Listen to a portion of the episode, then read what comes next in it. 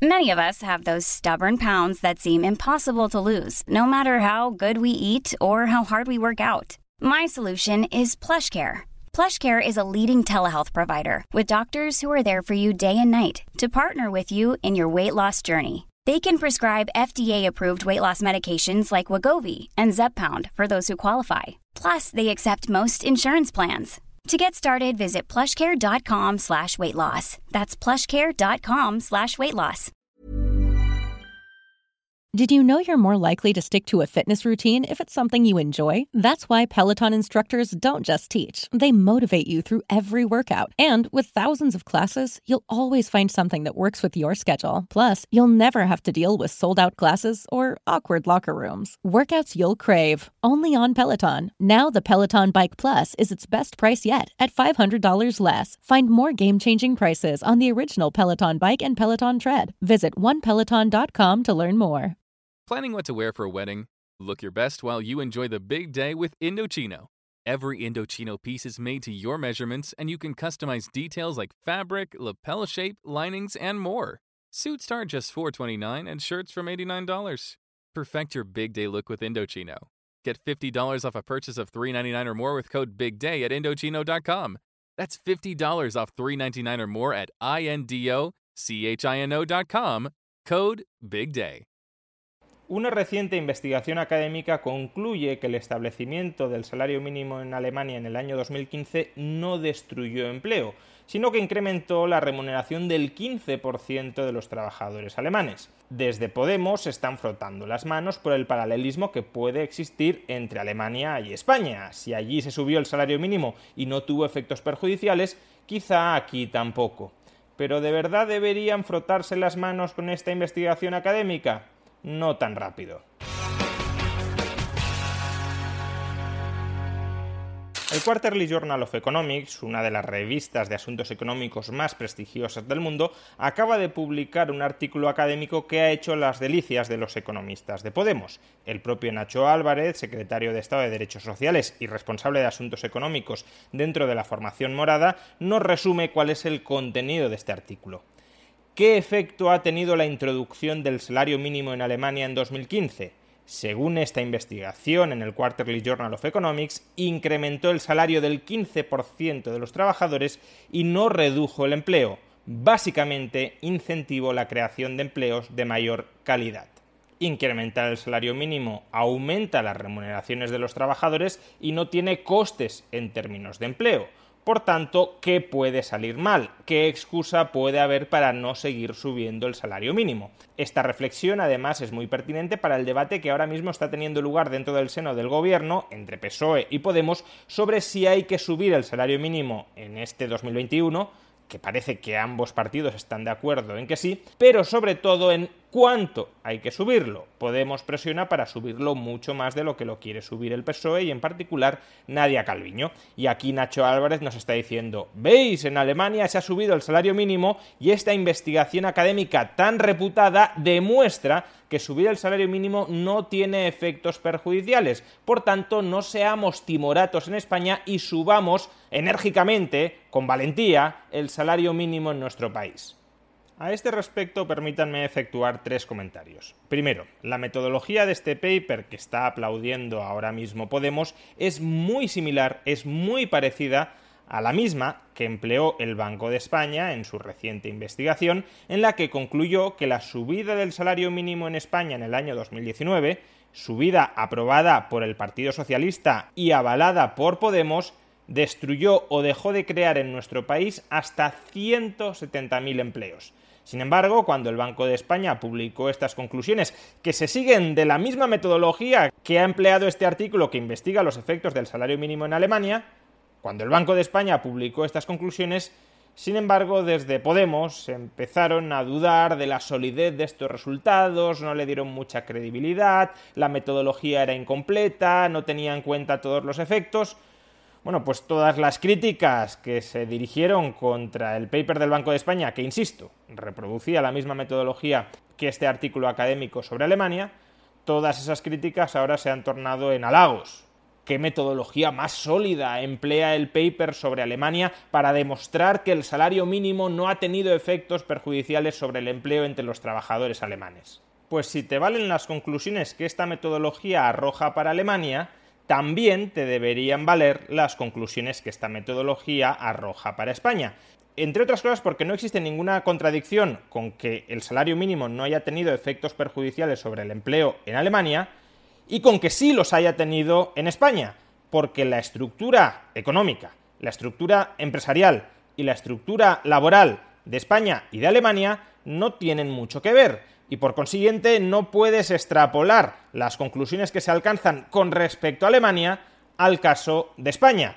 Habrá que estudiar caso por caso, Alemania por un lado y España por otro, para ver cuáles son las repercusiones que ha tenido la subida del salario mínimo en Alemania y en España. Y eso es justo lo que se ha hecho. Este paper estudia qué consecuencias ha tenido la subida del salario mínimo en Alemania, aparentemente ninguna negativa sobre el empleo, y el Banco de España, con la misma metodología, estudia qué consecuencias ha tenido el salario mínimo en España.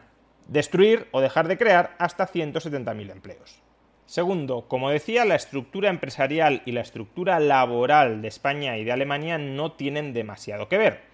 Alemania es una economía con pleno empleo, España es una economía, digámoslo así, con pleno desempleo, con niveles muy altos de desempleo es más fácil subir el salario mínimo sin que tenga consecuencias negativas en una economía que tiene pleno empleo, porque en esa economía ya existen dinámicas competitivas entre los empresarios para elevar los salarios, los empresarios si quieren contratar se tienen que pelear entre ellos por los trabajadores y por tanto tienden a subir salarios, que en una economía como la española, donde hay un 15% de paro y, por tanto donde los empresarios no están compitiendo por contratar a los trabajadores, porque el caso es que hay demasiados trabajadores para la demanda empresarial de trabajo. Si tú encareces todavía más esa demanda empresarial de trabajo, puede suceder que esa demanda se reduzca y por tanto que se contrate a menos gente. Pero es que además la trayectoria que ha seguido el salario mínimo tanto en Alemania como en España no tiene mucho que ver. Hasta el año 2015 no existía salario mínimo en Alemania y en el año 2015 se estableció un salario mínimo de 8,5 euros por hora trabajada. Según las estimaciones del paper del artículo académico que estamos comentando, este establecimiento de un salario mínimo de 8,5 euros por hora trabajada supuso un incremento medio de los salarios de los trabajadores que cobraban hasta ese momento menos de 8,5 euros por hora del 5,4%. Es decir, es como si se hubiese subido el salario más bajo que cobraban los trabajadores promedio en Alemania en un 5,4%. Desde el año 2015, 2015-2021, el salario mínimo en Alemania ha pasado de 8,5 euros por hora a 9,5 euros por hora. Es decir, que se ha subido menos del 12%. Si juntamos la subida inicial por establecimiento del salario mínimo del 5,4% más esa subida acumulada en 6 años del 11,7%, tenemos que aproximadamente el salario mínimo en Alemania ha subido desde 2015 un 18%. ¿Cuánto ha subido el salario mínimo en España desde el año 2015?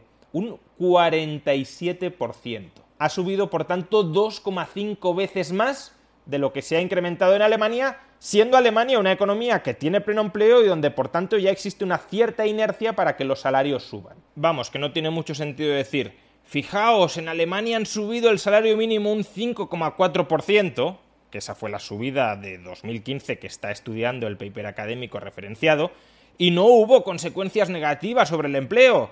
Por tanto, si nosotros lo subimos un 50%, que es lo que llevamos subiéndolo desde el año 2015, tampoco pasará nada, porque si en Alemania pleno empleo con un Peloton isn't just about bikes and treadmills. It's a team of expert instructors ready to motivate you 24/7 with thousands of classes ranging from strength training and yoga to running and boxing. Peloton is the perfect space to experiment with new types of movements at a level and pace that feel good for you. Early riser, fan of the evening burn, whether you have 5 minutes or an hour, there's a Peloton class that fits into your schedule. Plus, you'll never have to deal with the sold out classes or awkward locker rooms. Did I mention that music is iconic? Want to blast 90s hip hop? Need to ugly cry along to some power ballads after a bad day? Looking for a Pride Month playlist to get your blood pumping? Whatever you're into, Peloton has a class that will get you moving.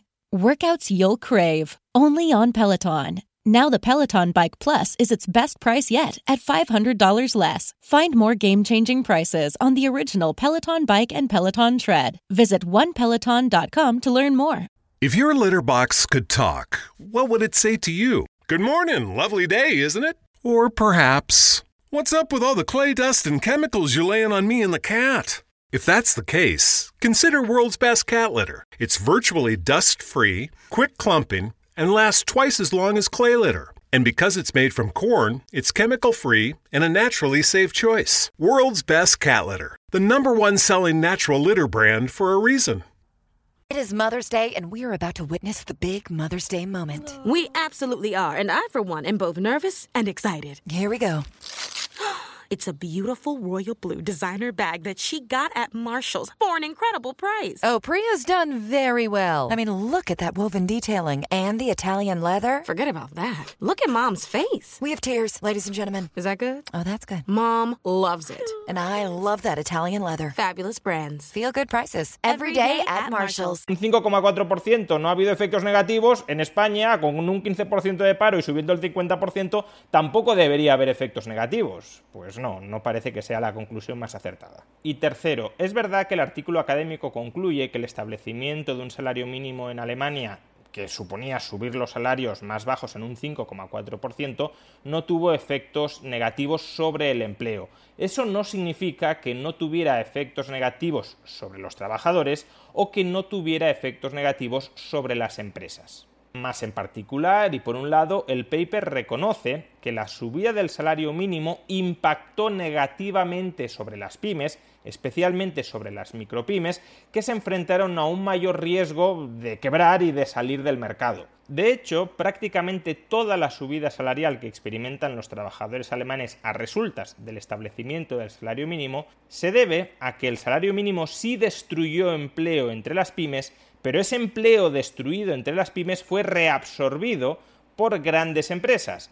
Grandes empresas que tienen la capacidad de abonar mayores salarios, salarios iguales o por encima del salario mínimo oficial, y que además también ofrecen contratos de jornada completa y más estables que aquellos que estaban ofreciendo las pymes. Esto desde un punto de vista económico puede estar sujeto a varias interpretaciones. Podría ser que las pymes se enfrenten a un mercado laboral cercano al de competencia perfecta, y en un mercado laboral cercano al de competencia perfecta, siempre que subas el salario mínimo se destruirá empleo, por tanto si las pymes estaban en ese tipo de mercado laboral y se les sube el salario mínimo, destruyen empleo, pero que al mismo tiempo las grandes empresas participen en un mercado laboral de tipo monopsónico. En un mercado laboral de tipo monopsónico, que es un mercado donde las empresas, por decirlo así, tienen la sartén por el mango, tienen el poder de negociación pleno para fijar salarios, en ese mercado laboral, teóricamente, si se sube el salario mínimo, lo que sucederá es que subirán los salarios y subirá la contratación,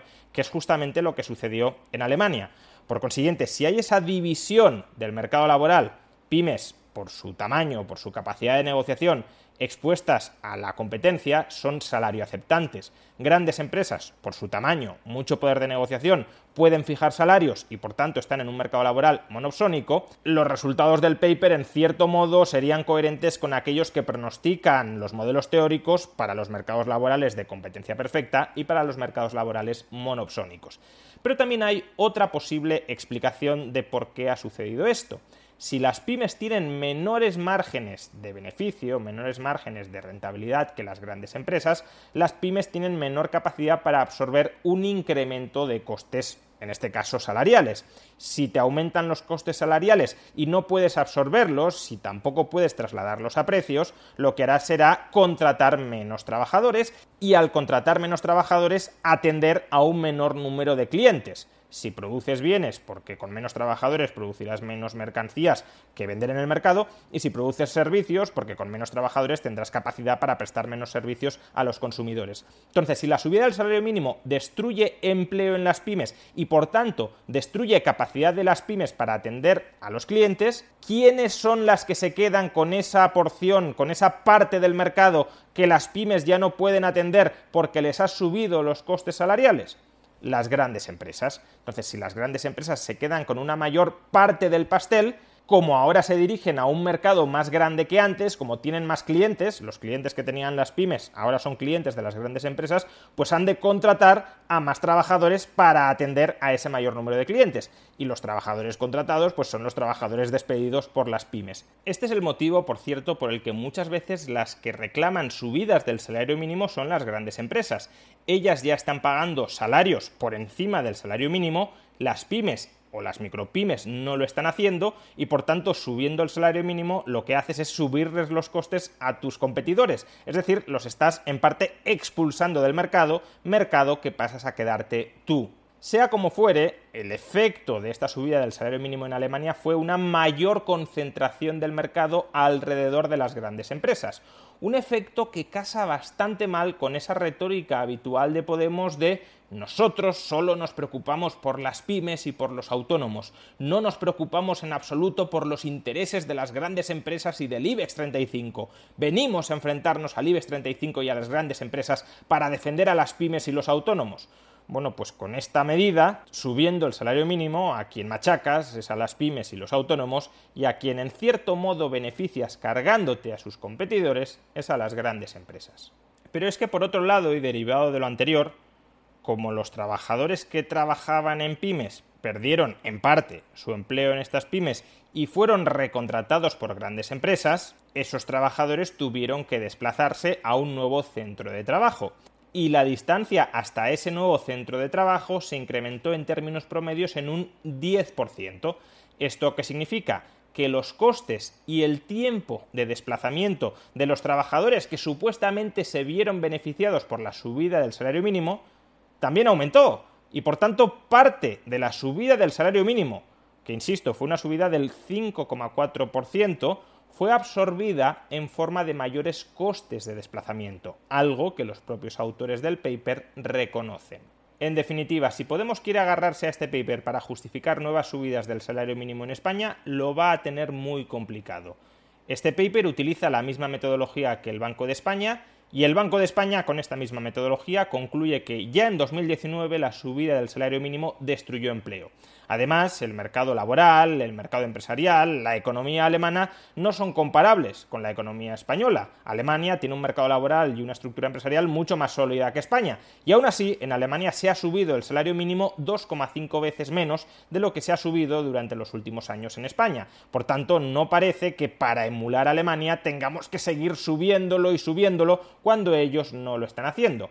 Y tercero, incluso si en Alemania el salario mínimo no tuvo efectos perjudiciales sobre el empleo, sí tuvo efectos perjudiciales sobre las pymes, se les incrementaron los costes salariales a las pymes y algunas de ellas tuvieron que desaparecer, tuvieron que salir del mercado, y a su vez también perjudicó en parte a algunos de los que se consideraban beneficiados por esa subida del salario mínimo, en la medida en que se les incrementó la distancia hasta el centro de trabajo y por tanto los costes de desplazamiento, que según los autores del paper, en algunos casos podían ser superiores incluso a la subida del salario mínimo recibida. No es el momento de emprender una carrera alocada para ver quién sube más el salario mínimo en España.